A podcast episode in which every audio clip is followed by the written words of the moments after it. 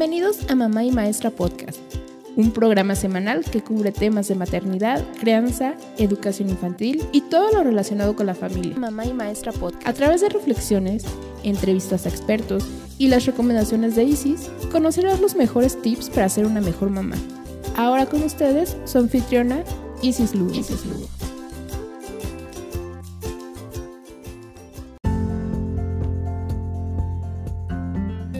Hola mamás, bienvenidos a un episodio más de esta temporada de Quejándose, quejándome en este podcast.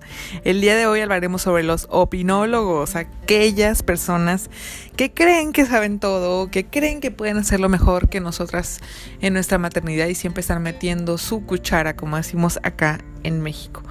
Opinólogos mis polainas. Creo que a todos nos ha pasado que desde que estamos embarazadas, no, antes, o sea, desde que te casas o estás soltera para cuando el novio, tienes novio para cuando te casas, te casas para cuando los hijos, tienes un hijo para cuando el otro, tienes muchos hijos, ay, porque tienes tantos, ¿saben? O sea, está siempre, siempre las personas esperan algo de ti. Y como leí por ahí, ¿no? Que, que estés en un camino, una frase que me gustó mucho que dice, si eh, que si estás en un camino diferente no quiere decir que estés en un mal camino. Aunque no estés en el camino que todos esperan, no quiere decir que estés en un mal camino, ¿no? Entonces cada quien tenemos nuestro propio camino, cada quien tenemos nuestras propias cosas. Pero bueno, vamos a empezar. Desde que estamos embarazadas, las personas se creen con la autoridad de opinar o de preguntar eh, qué pasa o presionarnos de cierta manera. No siempre lo hacen malintencionadamente. Quiero aclarar esto porque a veces la familia o así eh, hacen tipos de comentarios que nos pueden hacer llegar a sentir inseguras o, hacer sentir mal. Y eso es lo malo de los opinólogos, que mm, con sus palabras nos hacen nos hacen espejo de nuestras inseguridades, ¿no? No no es lo que te están diciendo, es lo que tú piensas de ti reflejado en lo que te están diciendo. No sé si me explico bien. Y ya voy a empezar con mis psicologías. Aquí me vas a decir mis polainas y si ya cállate. Pero bueno, recordando lo que, lo que he aprendido en terapia y leyendo y demás, es esto, ¿no? Se supone que cuando una crítica o un consejo o algo que te dice alguien eh, te afecta, es porque te está espejeando algo de ti que tú no quieres ver. Sí, ya sé mis polainas, pero bueno, se supone que teóricamente así es, ¿no? Entonces, cuando nos dicen estas cosas, nosotros sentimos esa inseguridad que nos lleva al estrés, a la ansiedad, al querer eh, a cambiar, al no alcanzar nunca los estándares de las otras personas. Y eso es lo peligroso de caer en, en hacerle caso a los opinólogos, ¿no? Para empezar, por ejemplo, en el embarazo. Nos meten un montón de miedos, ¿no? De que no digas nada antes de los tres meses porque los abortos espontáneos y que los bebés que no se logran y bla, bla, bla. Y, ahí es donde yo digo, ¿por qué? O sea, yo sé, yo también lo, pienso en cierto punto, que pues sí es algo doloroso, ¿no? Que tú anuncies un embarazo, que a lo mejor tengas poquito tiempo embarazada y que después lo pierdas. Es algo muy, muy doloroso, pero ¿por qué quitarnos este dolor, o bueno, más bien, ¿por qué quitarnos esta felicidad de anunciar algo bonito que queremos que nos pase? Aunque después tal vez no se logre, pero nada te va a quitar la alegría de haberlo tenido desde el principio. O sea, ¿por qué estar con ese miedo 12 semanas de que si lo vas a perder o no? Que es algo muy trágico y muy, muy doloroso.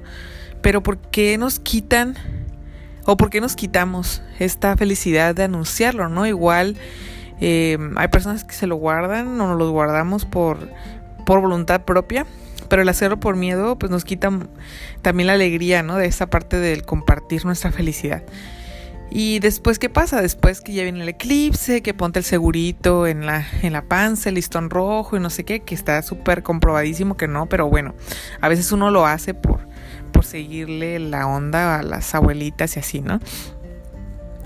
Y nos empiezan a meter un montón de miedos. Yo recuerdo mucho que justo como una semana antes de que naciera mi hija mayor, eh, me contaron como la historia de una conocida que estaba embarazada, que estábamos embarazadas al mismo tiempo, que su bebé había fallecido en su vientre. Entonces yo sí como dice, ¿en serio que me estás contando esa historia una semana antes de que nazca mi niña? O sea, ¿por qué? No, no, no es... A veces son como datos curiosos o historias que no necesitamos saber o no es el momento de saberlas y todos cometemos imprudencias, la verdad. Pero a veces siendo como más sensibles o empáticos podemos evitar ese tipo de cosas en las personas, ¿no? Cuando nacen los niños es porque lo cargas tanto. Eh, y si no lo cargas, porque no lo cargas? O sea, siempre, siempre va a haber algo que, que te opine la gente. Y creo que de nomás nos afecta es como las personas cercanas, que son la familia y nuestros amigos cercanos, que creemos que siempre nos van a apoyar. A lo mejor ellos tienen una diferente visión acerca de, esa parte de los, las opiniones. Así que una forma de lidiar con estas cosas es pues decir mis polainas. Tal vez no decírselos a ellos, pero internamente sí. Como decir, ¿sabes qué? No mm, tu opinión, resérvatela y bye, ¿no? Que, es casi imposible decirle eso a alguna persona, por lo menos en los países latinoamericanos es una grosería pedirle a una persona que se guarde su opinión, aunque deberíamos poner más límites en eso. Pero sí creo que cuando nos está afectando, afectando demasiado estas opiniones sí hay que poner un límite. Y aquí hay algo muy importante que debemos hacer. Antes de, pasar a lo de cómo lidiar con, los opinólogos, me gustaría que, que para que no nos afecte tanto las opiniones de los demás, nosotros tengamos un mapa bien claro de lo que queremos. Por lo menos en este momento las cosas pueden cambiar, nosotros podemos cambiar de opinión, a lo mejor investigamos algo y nos gusta más y todo, pero una base de qué es lo que vamos a hacer en los primeros años de vida de nuestros hijos o de nuestra vida personal eh, y tener como ese mapa para saber, digamos que para no andar de aquí para allá con, con las teorías y con las opiniones de las personas, ¿no? Porque a veces nos pueden llegar a decir, Ay, es que tienes que hacer esto para que duerma mejor. Y luego alguien más te va a decir, es que no lo tienes que bañar en lechuga. Y vas de bañarlo en lechuga un día a acostarlo en un cuarto oscuro al otro día, dejarlo llorar otro día. O sea, nunca sigues un método o una técnica en concreto porque vas de aquí para allá, ¿no? Saltando. Entonces a veces yo digo eso, hay muchas técnicas y métodos que nos pueden servir en la crianza o en la educación o en cualquier otra cosa en nuestra vida, pero si no les damos seguimiento nunca vamos a saber si realmente nos funciona, porque siempre vamos saltando de aquí a acá, ¿no? Depende de los hacks que veamos en internet y demás. Pero bueno, eh, para evitar esto como de andar saltando de un lado para otro, creo que es importante que nos sentemos y escribamos, ya sea las notas del teléfono, en una hoja, lo que sea, pero hay que escribirlo y que quede de manera física porque no es que vayas a guardar el papelito, a lo mejor se te pierde y nada, pero al escribirlo tu cerebro lo guarda mejor. Y escribirlo, bueno, ¿qué voy a hacer? ¿Voy a usar más carriola o lo voy a portear en portabebé ergonómico, bandolera, eh, fular o algo? Por cierto, los fulares Seahorse Baby son bien lindos, por ahí échenles un vistazo. Eh, entonces vas a decir, bueno, voy a usar más carriola o más eh, fular o bandolera.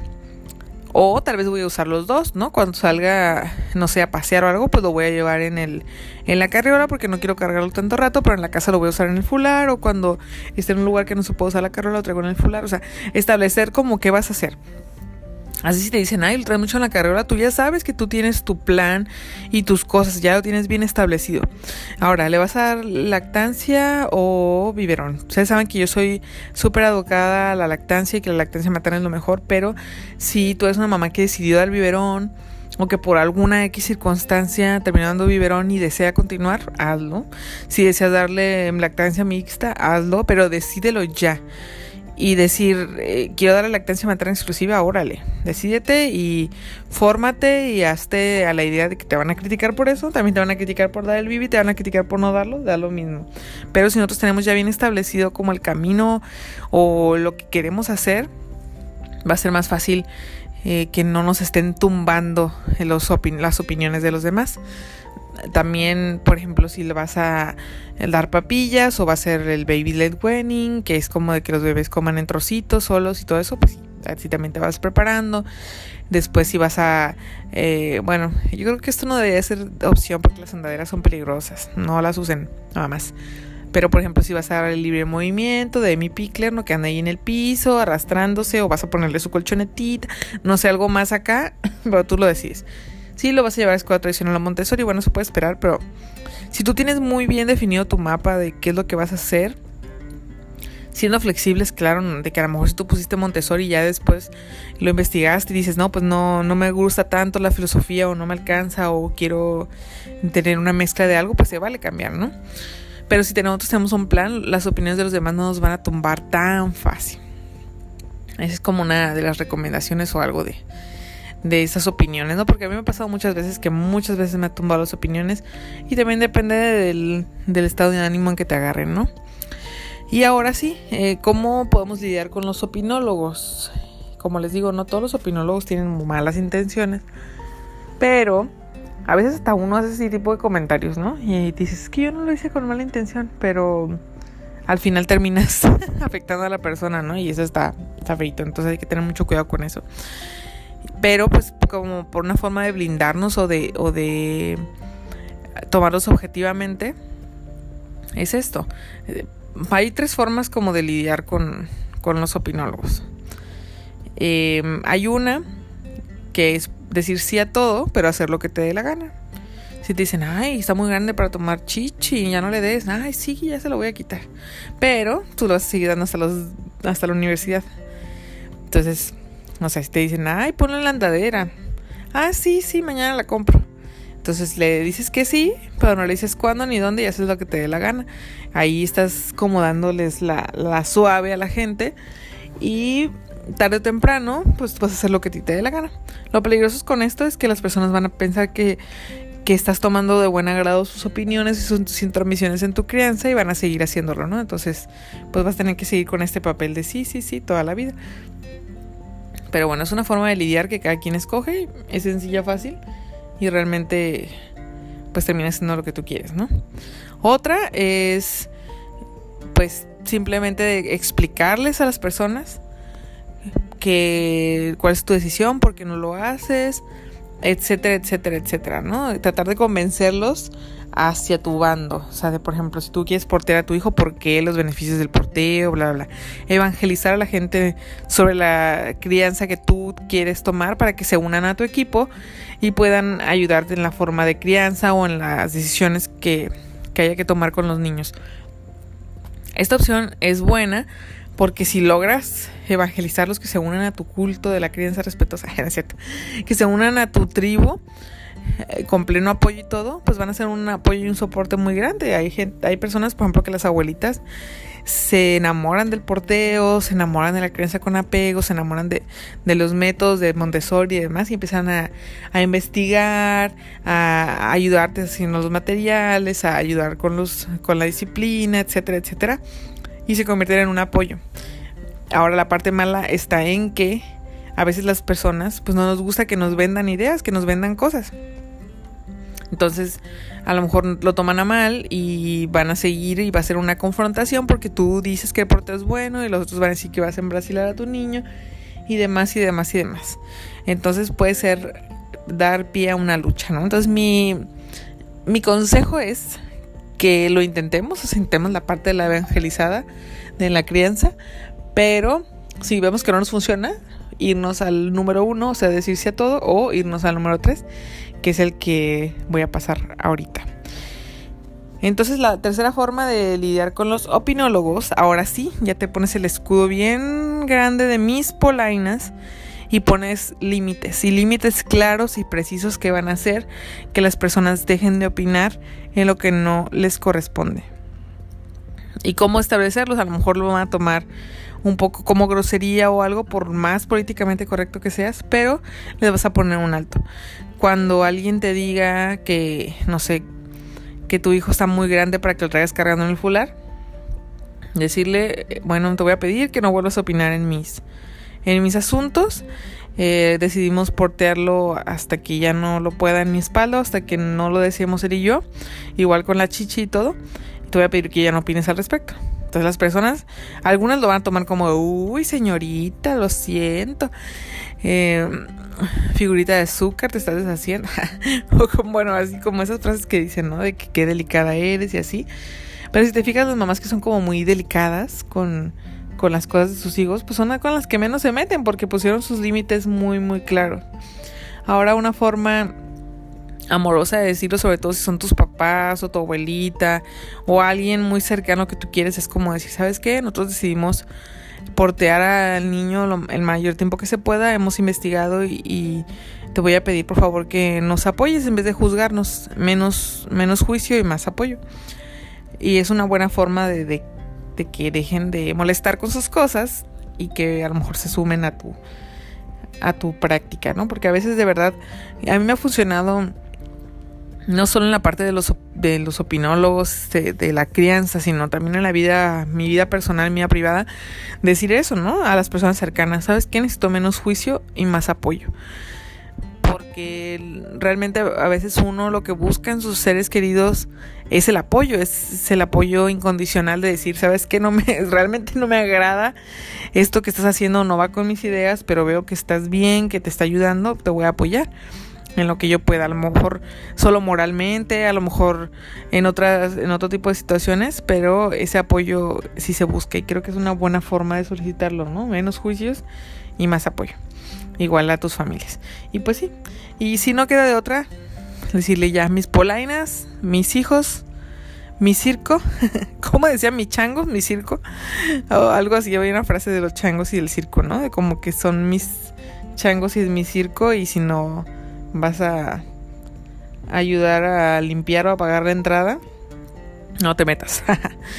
Pero bueno, entonces creo que todos tenemos acá anécdotas de opinólogos bien y malintencionados que han opinado en la vida de nosotras, en nuestros hijos y todo, pero este es el camino, ¿no? Encontrar la paz y ver qué onda con, con todo esto y poner los límites, ya sea con amor, ya sea con muy claros y tal vez les suenen un poco agresivos, pero es por nuestra propia paz mental y claro, trabajar en este mapa que les digo de tener bien claro las cosas que nosotros queremos para que no nos muevan tanto las críticas, que siempre nos van a mover por más que trabajemos nosotros en, en el amor propio, en la seguridad y todo, siempre que tu mamá o que tu mejor amiga te diga algo, vas a decir, ah, o sea, lo estoy haciendo mal o qué, ¿no? Pero ahí hay que confiar en nuestro instinto hay algo dentro de nosotros y de verdad creo que todos hemos sentido que nos dice si lo estamos haciendo bien o si lo estamos haciendo mal o si necesitamos recapitular. Y claro está que si alguien nos da un consejo con todo el amor y todo, vamos a tomarlo y ver que a lo mejor si ya varias personas nos dijeron lo mismo sobre la forma en la que ponemos límites a nuestros hijos o algo, podemos decir, oye, lo estará haciendo pues a lo mejor lo puedo hacer diferente o algo y podemos analizar y, recapitular, pero casi siempre son puras metichadas, así que ustedes no hagan caso, díganles, ay, mis polainas, bye. Vayan según a gusto, ustedes se lo merecen, se merecen tener una vida que disfruten con sus hijos, no estarles sufriendo tanto o, o estar cumpliendo expectativas de los demás. Y bueno, esta fue la queja de la semana contra los opinólogos. Si quieren un tema más, mándenme mensajillo ahí a mamá y maestra, arroba mamá y maestra en Instagram o en Facebook. Y nos vemos en un siguiente episodio. Adiós.